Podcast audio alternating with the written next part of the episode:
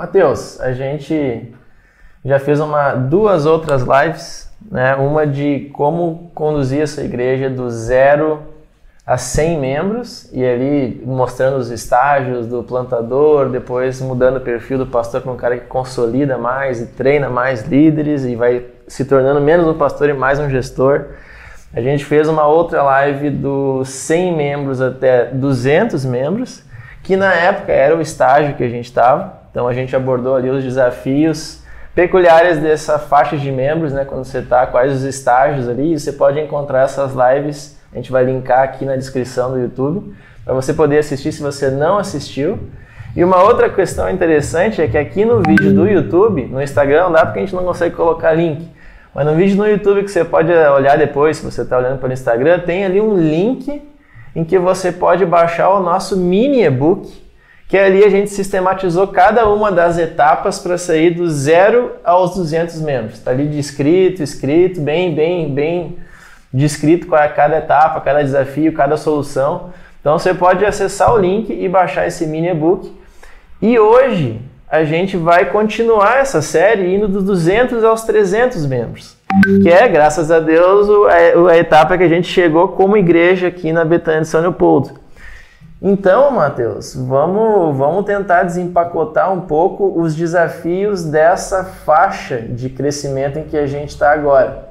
Então, uma das coisas que a gente destacou, que é um, um dos desafios quando você quer crescer e romper a barreira dos 200 até os 300 membros, é que quanto maior a igreja, menos os seus membros têm em comum. Então, como é que, como é, que é esse desafio para a gente começar a live aí falando dos, dos primeiros, primeiros princípios aí de crescimento nessa etapa? Perfeito. Então, boa noite para o pessoal. E Diferente daquilo que acontecia quando a gente estava na fase da plantação, na fase inicial da plantação da igreja, que você tinha um público-alvo mais definido e intencionalmente ou não você tinha um perfil de pessoas que era é, mais parecido com o plantador, mais parecido com o pastor é, e, e que normalmente esse perfil de pessoas também ia atraindo pessoas parecidas com ele. Estamos ao vivo no mais ou menos o mesmo tipo de é, gosto parecido, a faixa etária parecida, classe social parecida, ter filhos ou não ter filhos e filhos na mesma idade é, e enfrentava mais ou menos os mesmos desafios. Agora a igreja chega num, num ponto em que você tem um público mais diversificado. As pessoas inicialmente elas vinham mais por afinidade, por relacionamentos, por é, é, é, é pessoas conhecidas que as convidavam para participar, ou o próprio plantador que evangelizava aquelas pessoas e alcançava aquelas pessoas. Agora não. Agora as pessoas já começam a chegar porque elas assistem a pregação numa mídia social, elas já é, é, passaram na frente, viram a igreja ali, a igreja já tem alguns outros atrativos, e as pessoas resolvem entrar e participar. E agora você tem uma, uma diversidade muito grande de, de, de, de, público participando. Então isso faz com que as demandas necessárias a serem atendidas, elas não só dobram. Então, você tinha ali 150 membros. Talvez você tinha dois tipos de demandas que esse grupo trazia para você. É, com 300 membros, você não tem quatro tipos de demandas, às vezes você tem sete tipos de demandas. Porque o, o, o, você não simplesmente dobrou o número de pessoas, você multiplicou as necessidades dessas pessoas. Então, a fase de vida que as pessoas estão, os problemas que elas enfrentam, os dilemas que elas têm. Então, talvez no primeiro momento você tinha ali ah, um, perfil de pessoas que tinha um tipo de dúvida a respeito da Bíblia. Agora você tem pessoas que têm todo tipo de dúvida a respeito da Bíblia.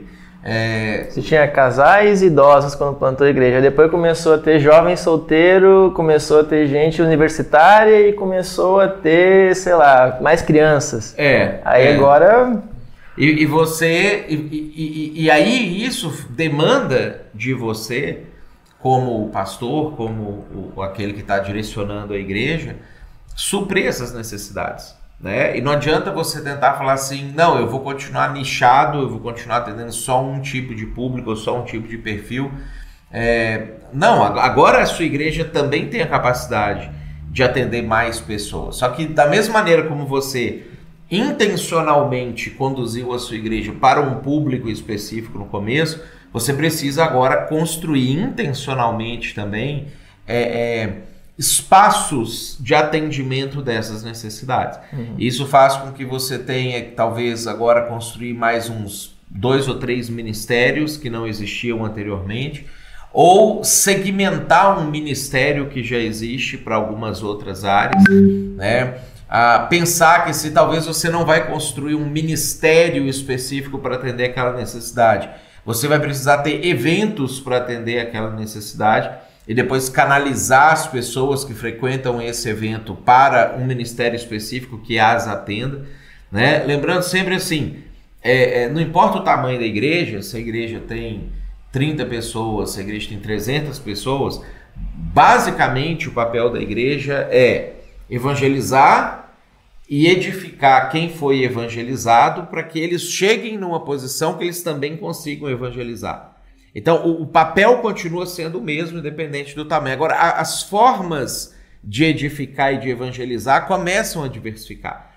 E aí, não estar atento a isso vai fazer com que, se você alcançava, sei lá, 20, 30 pessoas com um formato, e você continua fazendo isso agora que você tem uma igreja de 300 pessoas, você está desperdiçando potencial que a sua igreja tem de poder alcançar talvez 90 pessoas, 100 pessoas, com, com a mesma energia, simplesmente porque você agora passa a organizar ou reorganizar a igreja para é, é, é, atender as diferentes demandas que você está enxergando elas ali na sua frente. Né? Então, ter essa clareza a respeito de o é, que, que as pessoas estão precisando vai ajudar você, então, a construir essa igreja para os 300 membros. Uhum, porque é natural, a gente comentou nas aulas anteriores, que o plantador comece com um nicho mais específico de pessoas. Né? Eu vou trabalhar com o público da universidade, eu vou trabalhar com jovens casais, eu vou trabalhar... E o cara começa. Só que é natural que se der certo o trabalho, ele vai se obrigar a desenvolver novos programas, a, a abrir o leque de necessidades que ele atende. Uma coisa que vai acontecendo também, à medida que a igreja vai crescendo, é que às vezes o jovem universitário de cinco anos atrás, agora ele Casou. é um casado com um filho pequeno. Né? Então as perguntas que ele está fazendo já são completamente diferentes. E não significa que você vai parar de alcançar o jovem universitário, mas você agora precisa ter novas respostas e talvez novas atividades e programas para essa pessoa. Uhum. Ah, o, o, jovem universitário que agora é, é, pai de um filho pequeno trouxe os pais dele para a igreja também. Agora você tem os pais daquele rapaz frequentando a igreja, que eles agora são avós. E, e, e, agora eles não têm mais o filho dentro de casa e, e, eles não sabem o que fazer agora que o filho saiu de casa, né? A, a síndrome do ninho vazio, uhum. por exemplo. Então, o, o, o, desenvolvimento da igreja vai fazendo com que aquele indivíduo ele se multiplique, só que consequentemente multiplica as demandas, as respostas, os programas que precisam é, é ter na igreja para atender essa, esse diferente número de pessoas. Né? E isso vai fazendo com que a igreja, que antes ela era mais especialista, ela vai se tornando mais generalista uhum. para poder atender os diferentes públicos e perfis uhum. que estão chegando. Por quê? Porque agora esses pais do jovem é, que chegaram na igreja também vão trazer os seus amigos uhum. que também são pais de outros jovens que chegaram na igreja. Uhum. Se você conseguiu atender a demanda dele, responder as perguntas dele, cuidar das necessidades dele. Uhum. Né? Então a, a, a multiplicação de ações da igreja ela vai acontecer numa proporção maior do que a simples multiplicação de pessoas dentro da igreja. Uhum. E você está diversificando o seu público. Perfeito. Então, ficou bem exemplificado, essa questão do aumento da demanda. Mas, assim, uma das formas de atacar esse aumento de, de demanda em novos programas é dá mais autonomia de tomada de decisão para os líderes de ministérios. Então, que era uma coisa que talvez você não precisasse se preocupar tanto com isso antes. Poderia falar um pouco mais sobre como é que isso acontece?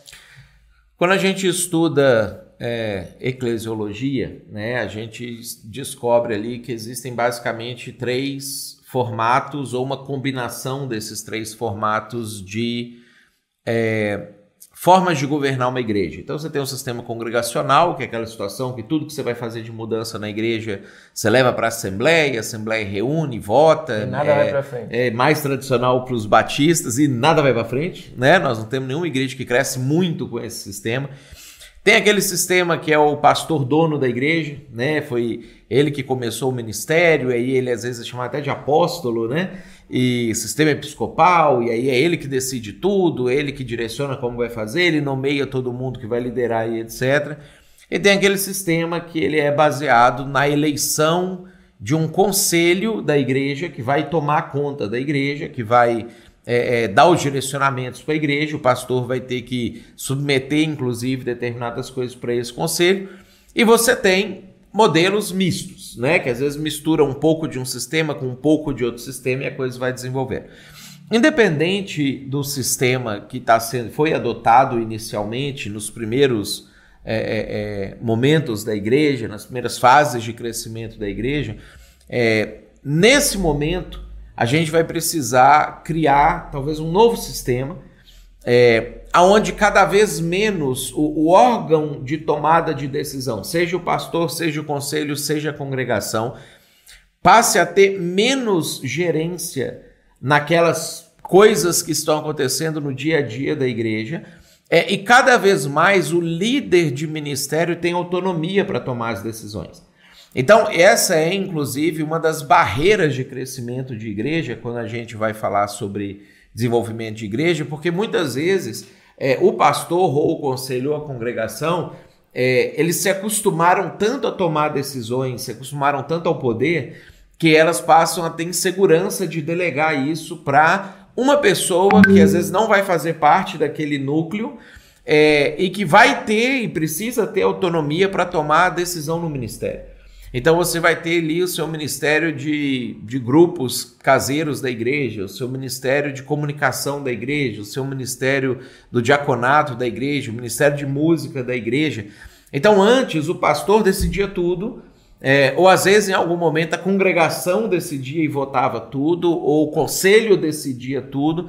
A ideia é que cada vez mais esses tomadores de decisão iniciais eles precisam entregar as decisões e aí você tem uma pessoa que cuida especificamente daquele, daquele ministério.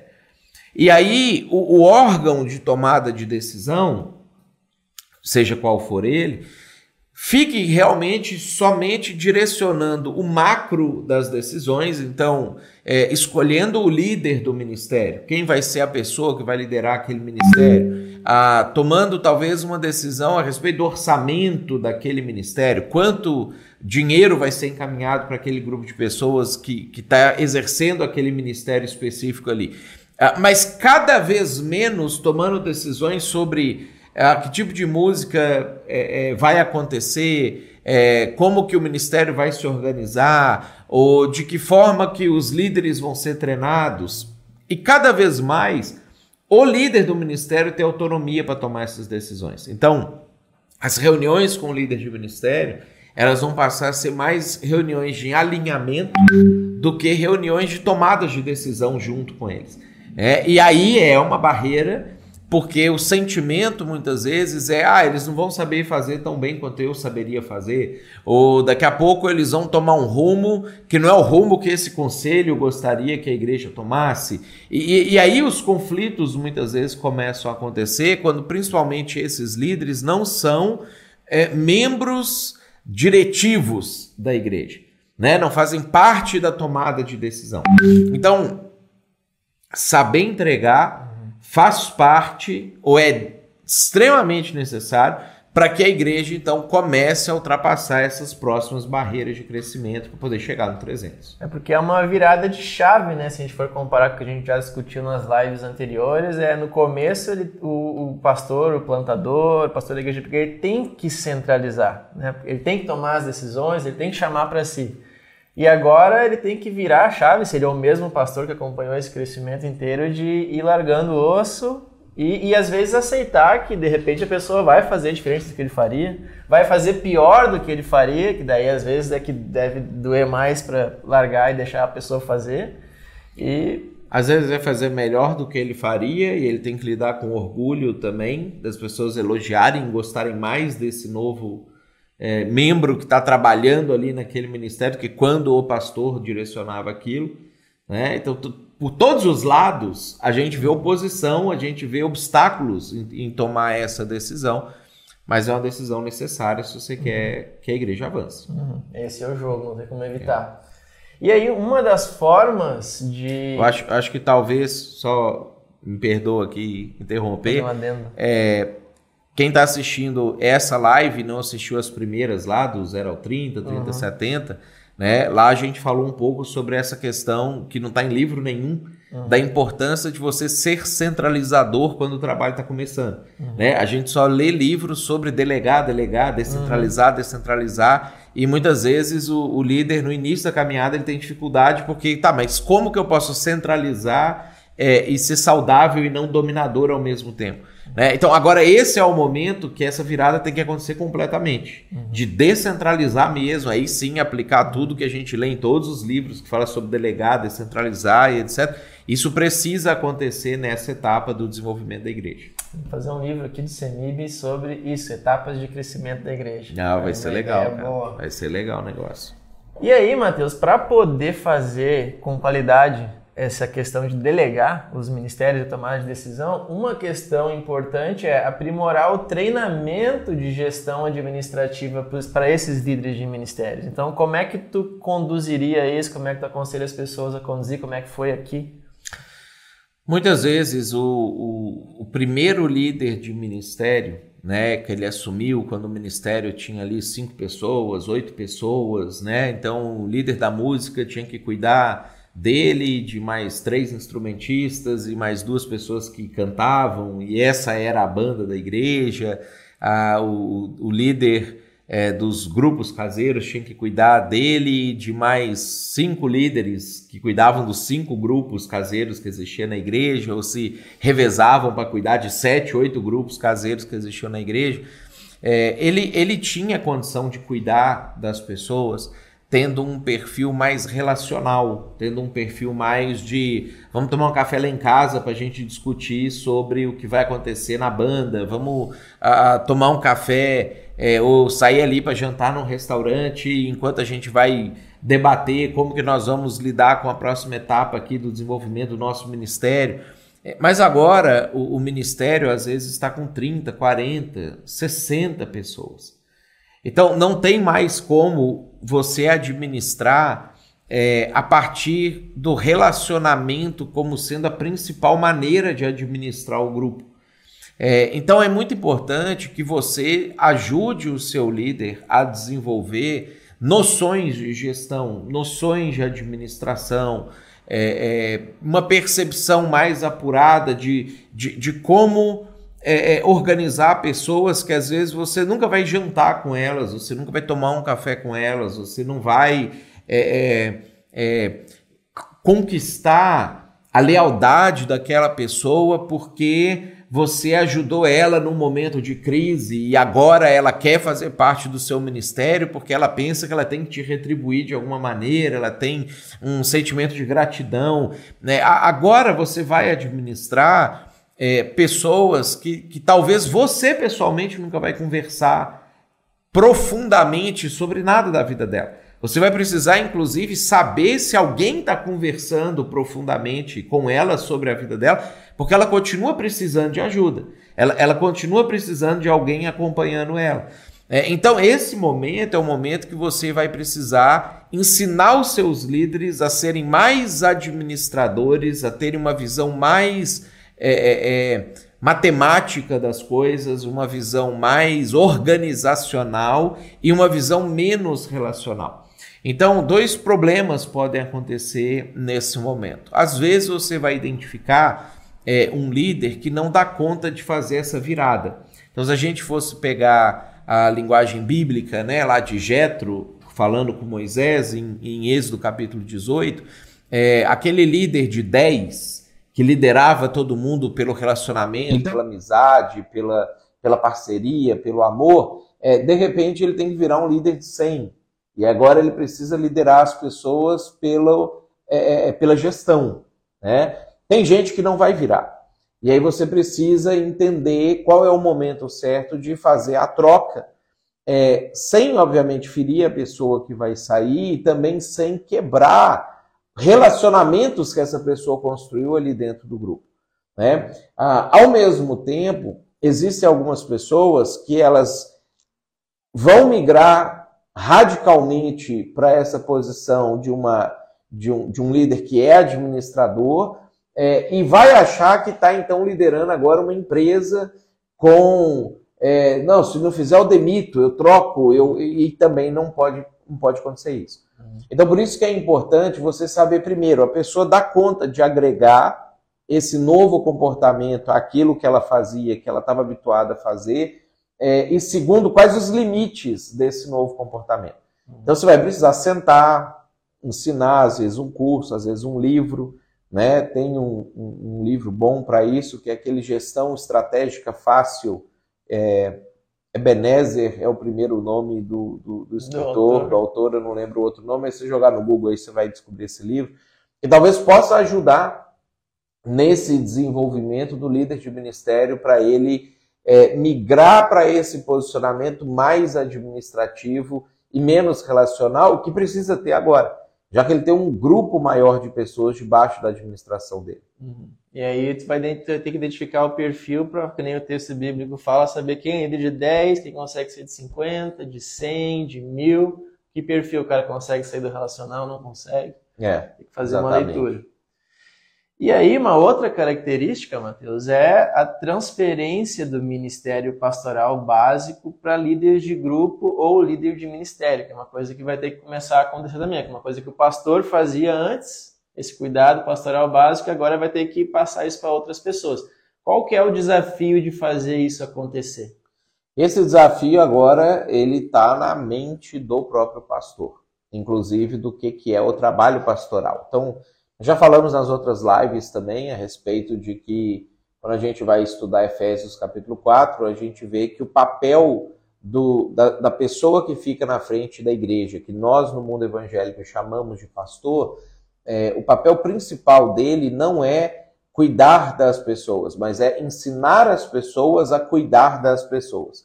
Então, isso tem uma diferença gigantesca. Muitas vezes a própria igreja, quando contrata um pastor, contrata o pastor para cuidar dela, para cuidar das pessoas. Então, a igreja estava ali com seus 100, 120, 150 membros, aí ele contrata um pastor porque ela achava que o pastor anterior não estava atendendo as expectativas, não estava é, é, visitando no hospital, não estava é, indo tomar café na casa dos membros e etc., fazendo as visitas.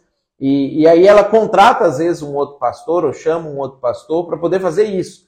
E, e a grande é, é, situação é se você quer que a sua igreja se desenvolva para mais do que isso e comece a chegar em 200, 300 pessoas e assim por diante, o pastor ele precisa abandonar é, essa tarefa como a sua tarefa principal. Então, cada vez mais ele vai precisar, obviamente, que ensinar primeiro as pessoas a fazer e delegar para que os outros líderes, os líderes de grupos, os líderes de ministério, é que visite a pessoa quando ela está doente no hospital, visite a pessoa em casa, vá tomar um café com a pessoa que às vezes não está vindo no culto, está faltando é, é, o culto etc. Enquanto o pastor ele vai cuidar cada vez mais de melhorar é, é, as, as questões administrativas, a organização administrativa da igreja, melhorar o sermão, melhorar a sua pregação ah, e também ensinar essas pessoas a fazer essas visitas, esse acompanhamento da maneira adequada. Né? A gente vai ter na, na própria a própria demanda da igreja de 300 é muito mais por um pastor que pregue um bom sermão, que, que traga uma boa mensagem, que faça sentido para eles, é, do que uma igreja de 100 ou de 50. Ah, uma igreja de 100 pessoas que conhece o pastor, que ama o pastor, que tem um carinho pelo pastor, se o pastor prega mais ou menos, se o sermão dele naquele dia não foi muito legal, se ele é, não deu tempo de preparar uma mensagem naquela semana, porque ele ficou muito atarefado visitando as pessoas, e aí no final ele pegou um versículo ali, deu uma enrolada no pessoal e etc. Com 100 pessoas, o pessoal aceita isso mais tranquilo, porque o pessoal pensa, não, mas é o nosso pastor querido, a gente ama ele, né? Tadinho dele, ficou muito atarefado essa semana, né? O cara que recebeu a visita, o cafezinho do pastor, não vai criticar o sermão dele no domingo.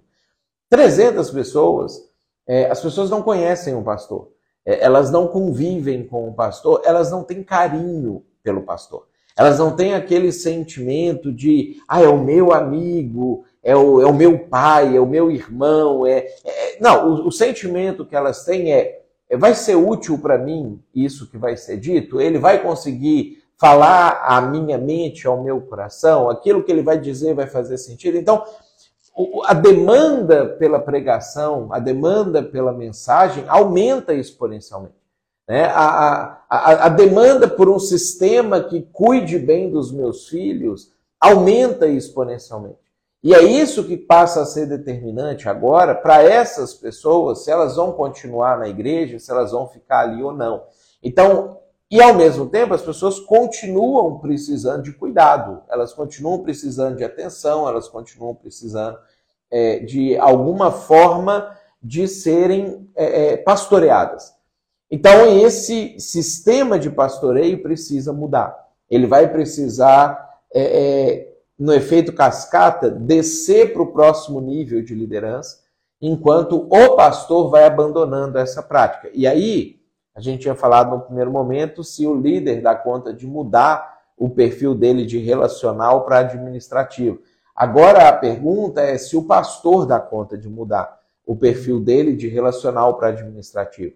Né? Se ele consegue fazer essa virada sem também virar um cara frio, sem virar um cara indiferente do que está acontecendo, sem ter uma mentalidade é, só do, do business, né? só uma mentalidade empresarial, ah, mantendo ainda a mentalidade de cuidado, carinho, é, garantindo que as pessoas vão continuar tendo a atenção que elas precisam, mas sem ser ele a pessoa que fornece esse cuidado. Uhum. Né? Então, isso é uma coisa que também é, nem todos os pastores fazem essa virada ou conseguem fazer essa virada e, e precisa trabalhar para acontecer. Perfeito. É, o pastor Marcos Chaves achou que o nome do, do autor é Gestão Estratégica Fácil do Eliezer Arantes. Eliezer Arantes, eu falei Ebenezer, né? É, mas estava perto. Obrigado, é, tá tudo na Bíblia, né? Quase.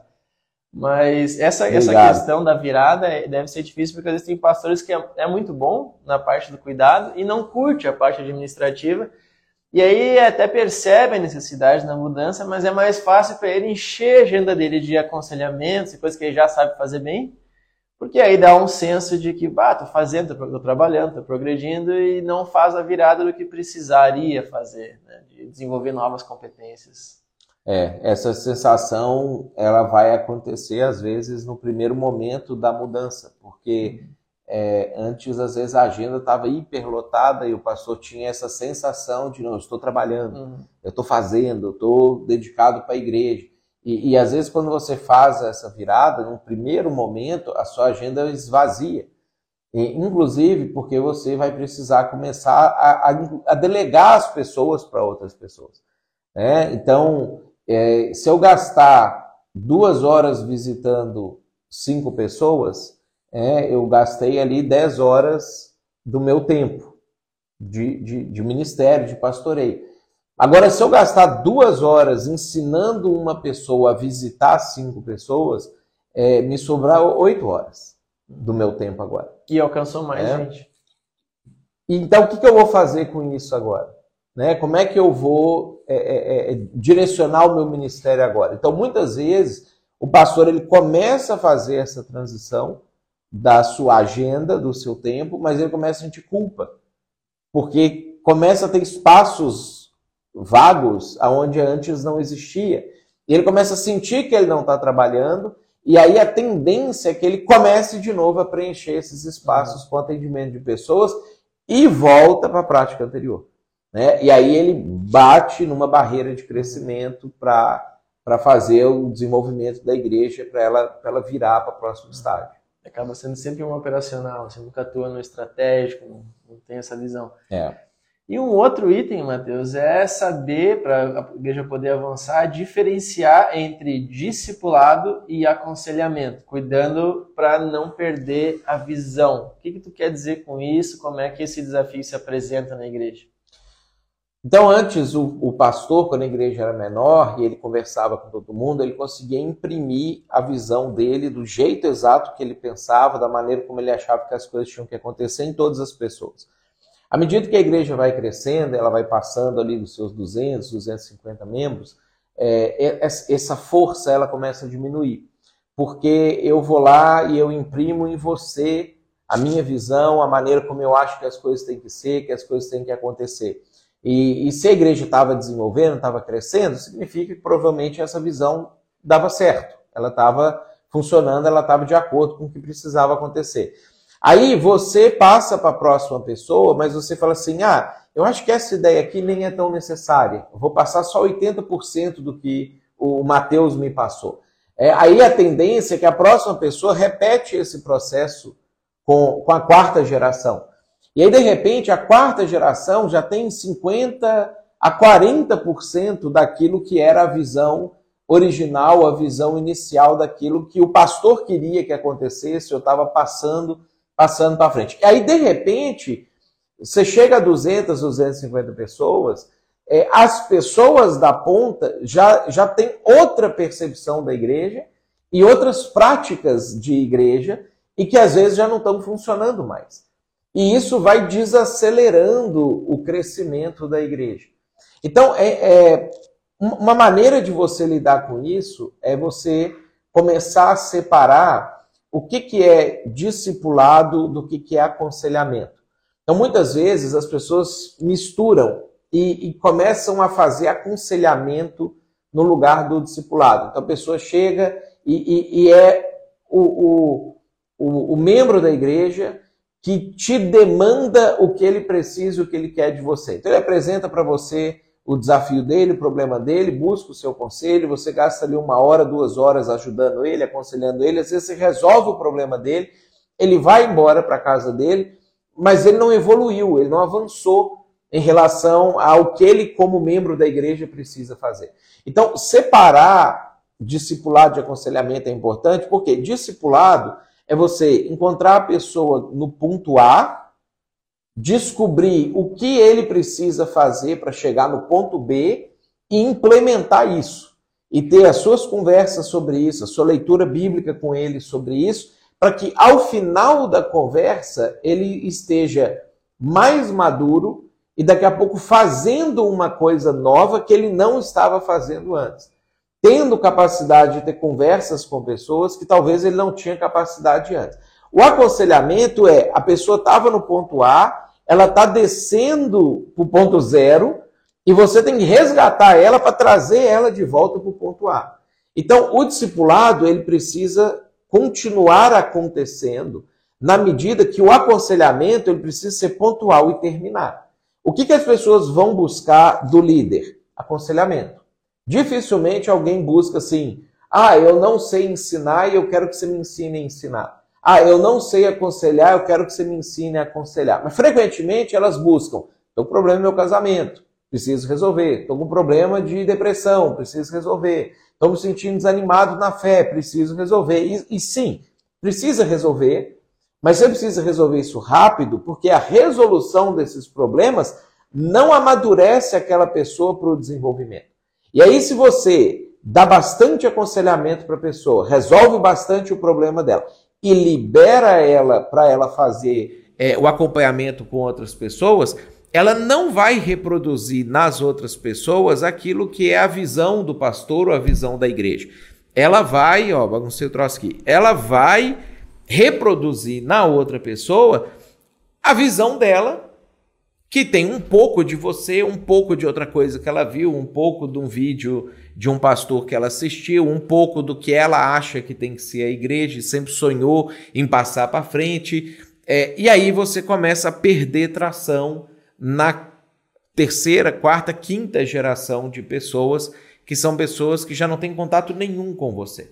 Então, isso é importante de você ajustar, de você regular, é, e isso toma tempo.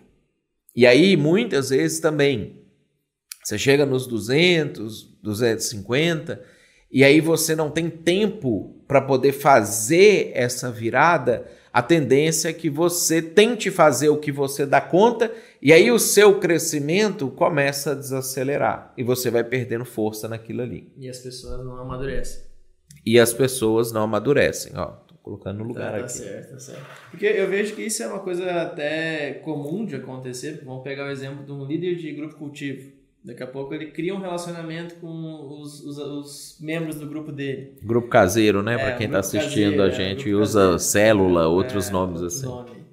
E aí esse líder cria um relacionamento com a pessoa e aí começa a se encontrar com a pessoa frequentemente, mas não propõe a conversa e acaba só recebendo a demanda dela e só resolvendo incêndio, apagando incêndio, apagando incêndio. Ele acha que está fazendo muita coisa, que a pessoa se afeiçoa por ele, porque ele resolve os problemas dela, mas ele não está conduzindo a pessoa um degrau acima, um passo além. Ele acaba só criando esse vínculo, mas não propõe. E isso, e isso toma tempo dele gera nele a sensação de desenvolvimento, gera no pastor, quando ele vai olhar, sei lá, o relatório, a sensação de que as coisas estão acontecendo, porque ele vai perguntar assim: ah, é, você está discipulando as pessoas? A resposta vai ser sim. Uhum. Né? Ele vai falar: sim, eu estou reunindo aqui com oito pessoas no mês. Uhum. Aí o pastor vai olhar e falar assim: puxa, que legal, todo mundo na igreja está se reunindo é, com alguém. Mas não é discipulado que está acontecendo. Né? E aí, muitas vezes, a ausência de discipulado também e o excesso de aconselhamento começa a trazer alguns problemas para a igreja, como fofoca, porque aí os aconselhamentos às vezes começam a ser assim: ah, eu estou triste porque fulano de tal me tratou mal. Aí o conselheiro, se ele fosse discipular, ele ia falar assim: Tá, então você é uma pessoa que alguém te trata mal e fica triste, eu vou te levar a ser uma pessoa que alguém te trata mal, você vai lá e muda a vida dela. Isso é o discipulado. Você vai lá e assume o controle e transforma a vida dessa pessoa. No aconselhamento é: alguém te trata mal, você ficou triste, eu vou te ajudar a não ficar triste. Você tem valor, você é importante, né? Aí entra, às vezes, até o Teologia Coaching começa a participar ali do aconselhamento, que o cara viu lá um, um vídeo de, um, de, um, de uma mensagem coaching motivacional, aí ele começa a reproduzir aquilo ali.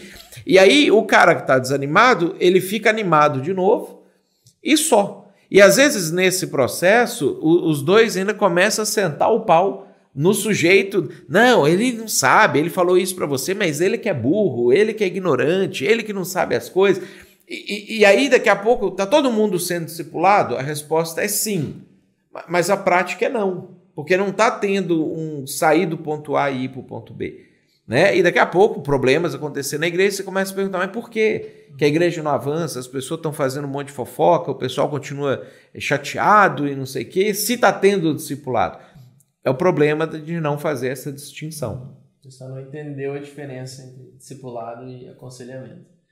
E aí, Mateus, um outro problema que acontece né, quando a gente chega nessa faixa de tamanho de igreja é a necessidade de criar um sistema unificado de recrutar voluntário. Porque às vezes a igreja está tão grande você às vezes tem ministério, pessoa que foi chamada para dois, três ministérios servir, outro que está lá querendo servir, mas nenhum ministério chamou e ninguém tem um controle unificado disso. Fica os líderes individuais de cada ministério caçando o voluntário e não tem uma visão geral. Como é que isso aconteceu aqui? Como é que a gente consegue organizar a solução?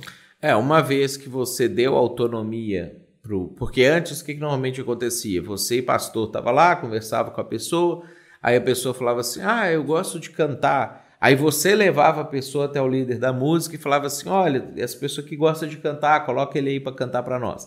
Né? Ah, agora você deu autonomia para os líderes. Os líderes estão com seus processos em andamento de funcionamento. É, a tendência é que cada um comece a criar o seu próprio processo de recrutar voluntários para a igreja. E aí eles começam a se bater. Né?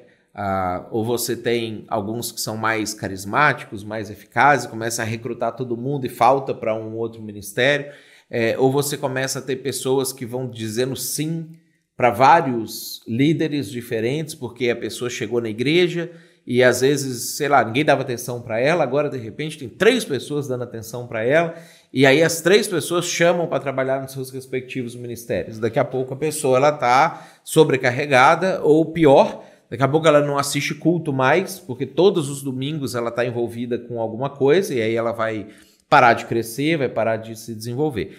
Então é importante que você tenha um sistema centralizado de recrutar os voluntários, que você de, é, recrute os voluntários primeiro, avalie os dons e talentos deles, é, converse com eles sobre as posições que existem na igreja e encaminhe eles para essas posições.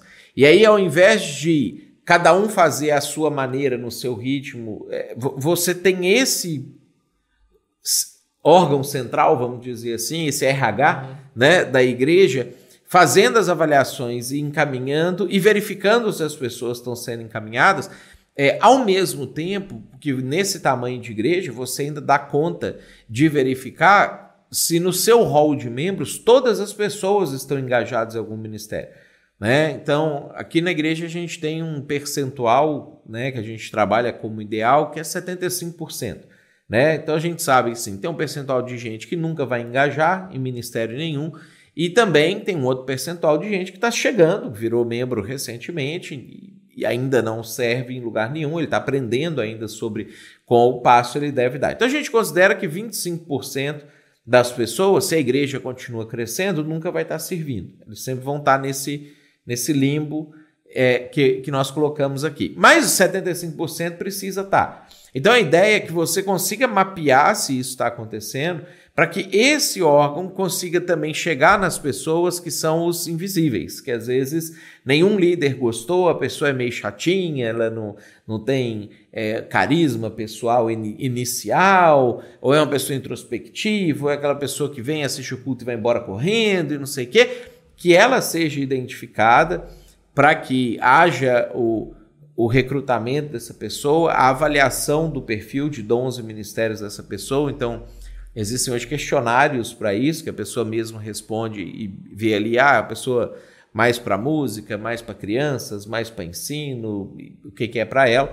E assim, então, você organize para que também pessoas não assumam dois, três, quatro ministérios que gerem conflito na própria agenda dela e permita que ela também continue crescendo como pessoa. Uhum. Então é importante esse cuidado aí centralizado e não só com as pessoas voluntárias, mas com os próprios ministérios em si, um sistema de gestão de mudanças, porque quando, como, como a gente falou no começo, vai dar mais autonomia para os líderes de cada ministério, tem que ter algum sistema monitorando isso, porque daqui a pouco a visão de um ministério começa a mudar, daqui a pouco um ministério começa a colidir com outro. Como é que a gente faz esse cuidado dos ministérios agora que eles têm mais autonomia?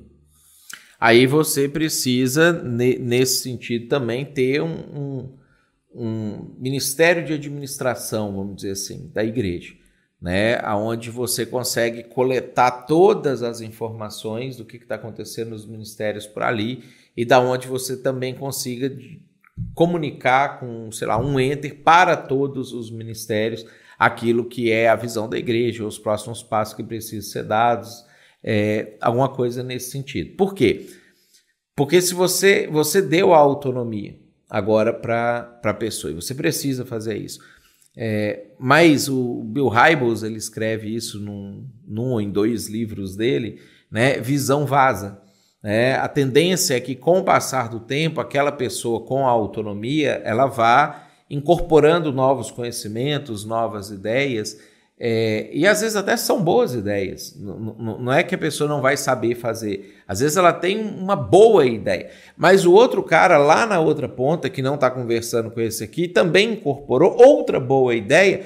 Só que são boas ideias diferentes da visão da igreja.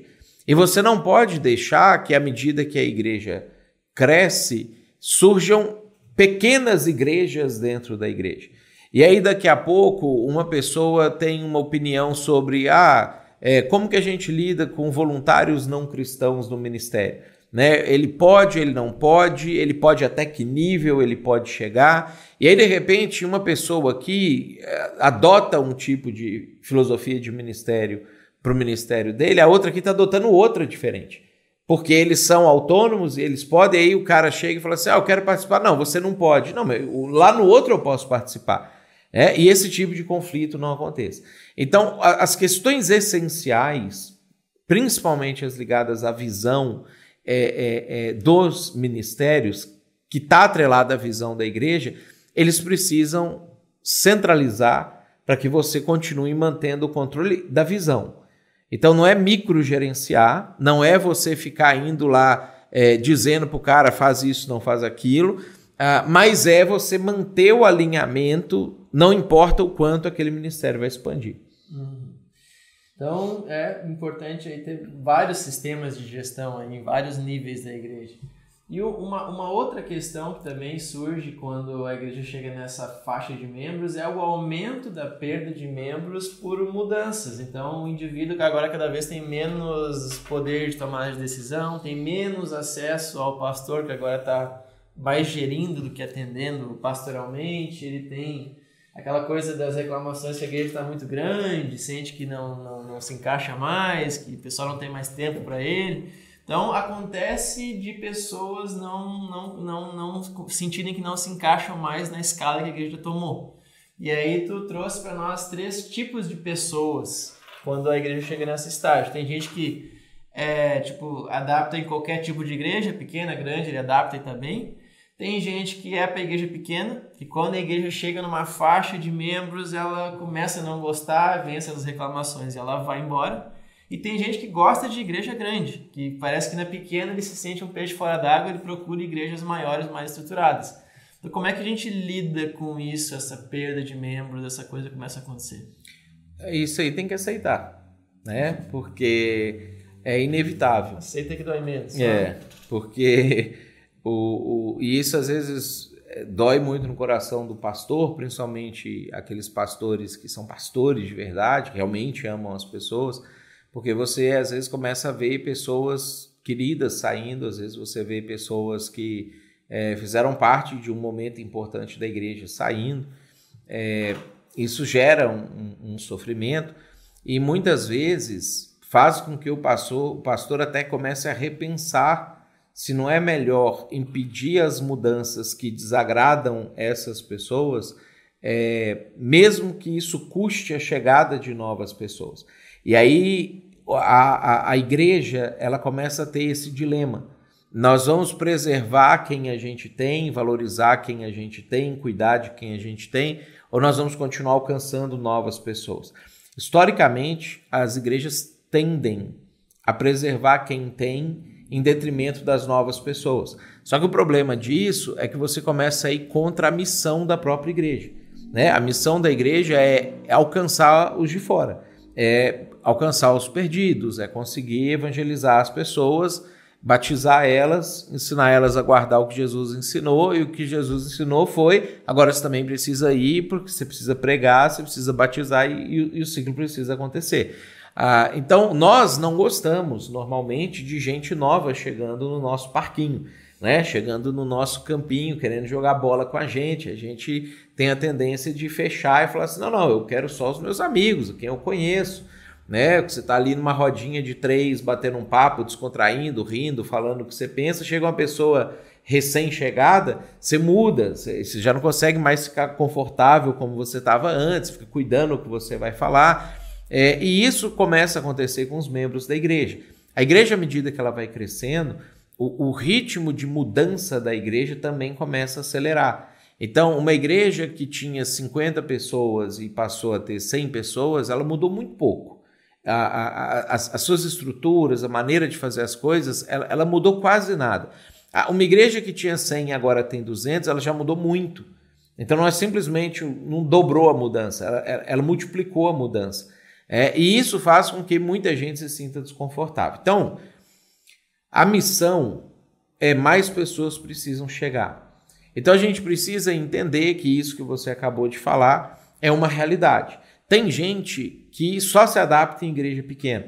E aí não tem importância se essa pessoa sair da sua igreja, quando ela deixa de ser pequena, para migrar para uma igreja pequena.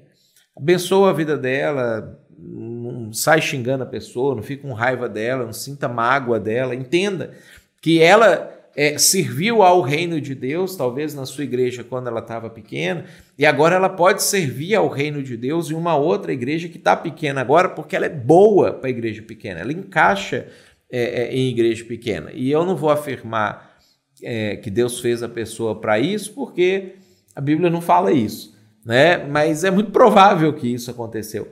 Né? Tem gente que se adapta, então, beleza, ela veio contigo na pequena e quando você tiver milhares de pessoas, ela vai estar contigo também, ela vai se acostumando. Tem gente que às vezes a gente passa por isso aqui, já foi convidado para estar na nossa igreja aqui quando a igreja tinha 50 pessoas.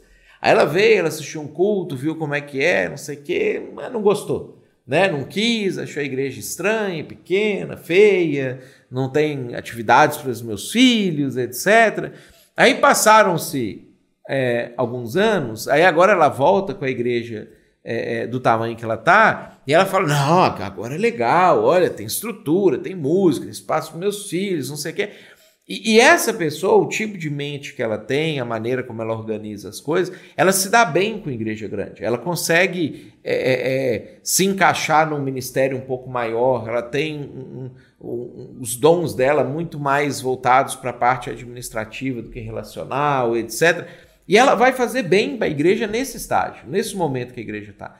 Né? Então a gente precisa entender, né? não amaldiçoar as pessoas de jeito nenhum, né? entender que às vezes ela vai estar em uma etapa e não vai estar em outra, é... tentar garantir que ela não se desigreje. Então, daqui a pouco até conduz a pessoa, conduz para uma outra igreja, conversa com o pastor de uma outra igreja para receber aquela pessoa, faz o meio de campo, né? mas saiba que isso vai acontecer, né? E, e, e, é normal dentro do processo. É uma dor que o pastor vai ter que enfrentar nesse, nesse estágio. É.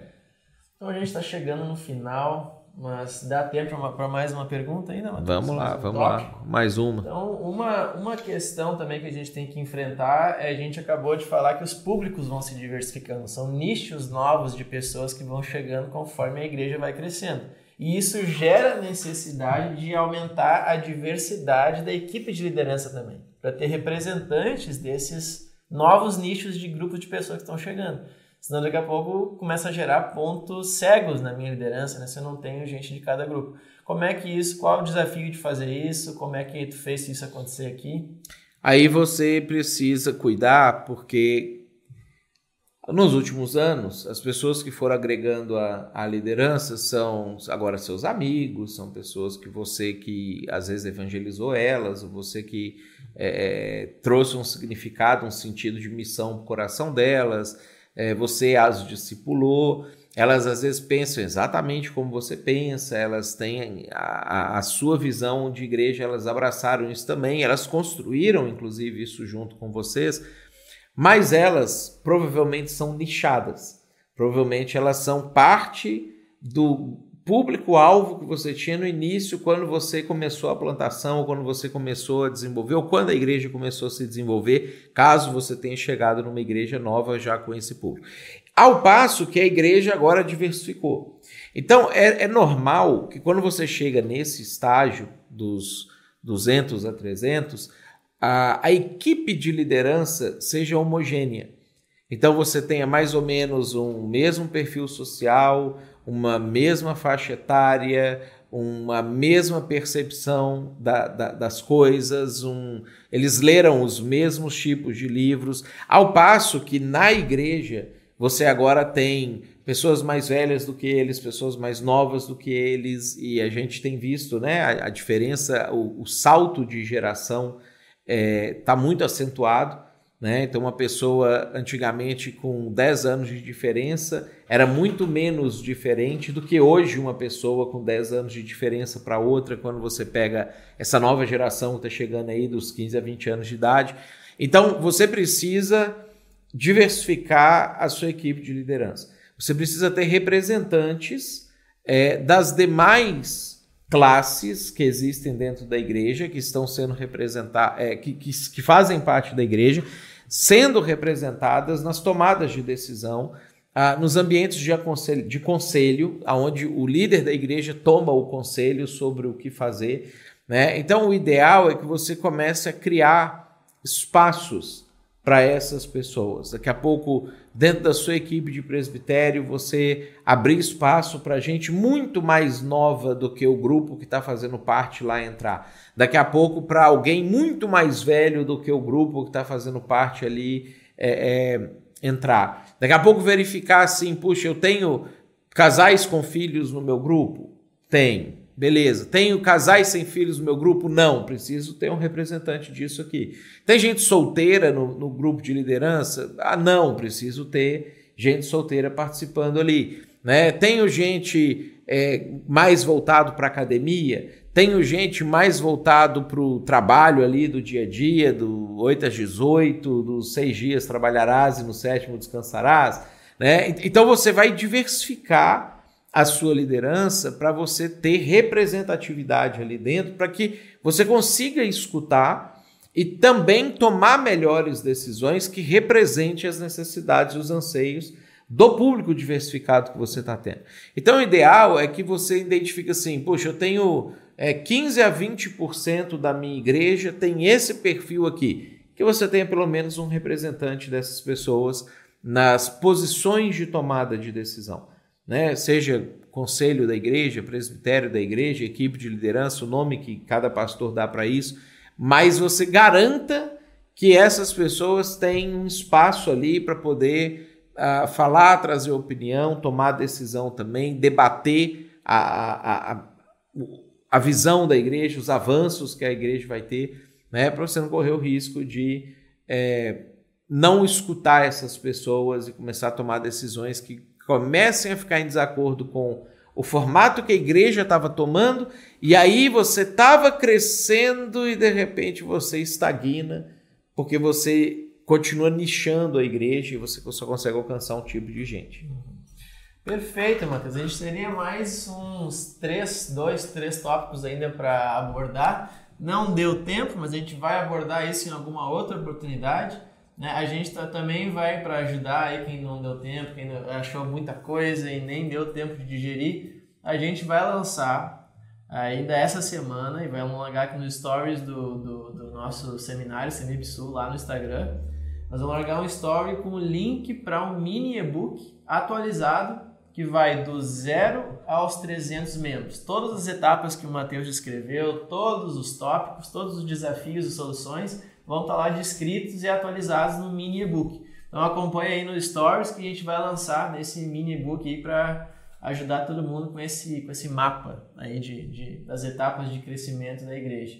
E também, antes da gente sair, vamos fazer um, um, um merchan aí para Exceler, que é uma, um projeto aí que o Matheus e o Tiago Lima aqui da igreja estão iniciando para construir igrejas que são que vão, que querem exceler, né? Esse é o, é o sentido do Excel, igrejas que querem a excelência e com foco em plantar igrejas aqui no Rio Grande do Sul. Então, tá aí o link na, na descrição, tanto no YouTube quanto no Instagram. Segue lá, Exceler Igrejas, vai ter muito material bacana surgindo lá. E o último, o Merchan, é que a gente vai lançar para o ano que vem uma mentoria com o Matheus, a gente ainda está fazendo o lançamento disso, definindo o formato, como é que vai ser, mas basicamente vai ser conversas periódicas no Google Meet com o Matheus, onde você, que é pastor ou plantador, vai ter a oportunidade de trazer os dilemas que a sua igreja está enfrentando e ter o Matheus como um guia, como um mentor para propor soluções, dar ideias de como é que você pode resolver, como é que isso foi resolvido aqui na Igreja de São Leopoldo e além disso, a gente vai fazer um pacote onde a gente vai oferecer, junto com a mentoria, um curso, na verdade, dois cursos que a gente tem gravados, que resumem basicamente a pós que o Matheus fez em plantação e revitalização de igrejas, mais coisas que ele aprendeu ao longo do caminho aqui da plantação e pastoreio em São Leopoldo, mais coisas que são conceitos que vêm dos Estados Unidos, do Andy Stanley e outros autores que ainda são meio pouco conhecidos no Brasil e estão chegando. Então a gente vai lançar isso aí pro, pro ano que vem. E até lá a gente vai fazer algumas ações como essa aqui e outras que a gente vai propor no nosso Instagram. Mas fique por dentro aí, fique nos acompanhando nas redes sociais que a gente vai dar mais informações sobre isso. Alguma palavra final aí, Matheus, para encerrar nossa live? Boa noite. Boa noite. Então tá, ou boa tarde, bom dia, seja lá onde você estiver assistindo isso depois gravado. Obrigado aí, Matheus, pelo teu tempo, pelo Não, teu tamo, conhecimento. Estamos à disposição. Igreja é um troço importante demais, cara. Vale a pena a gente investir nisso. É, então foi um tempo muito bacana. Obrigado pelo pessoal aí que, que assistiu, compartilhou e vai assistir ainda. Até a próxima, pessoal. Grande abraço.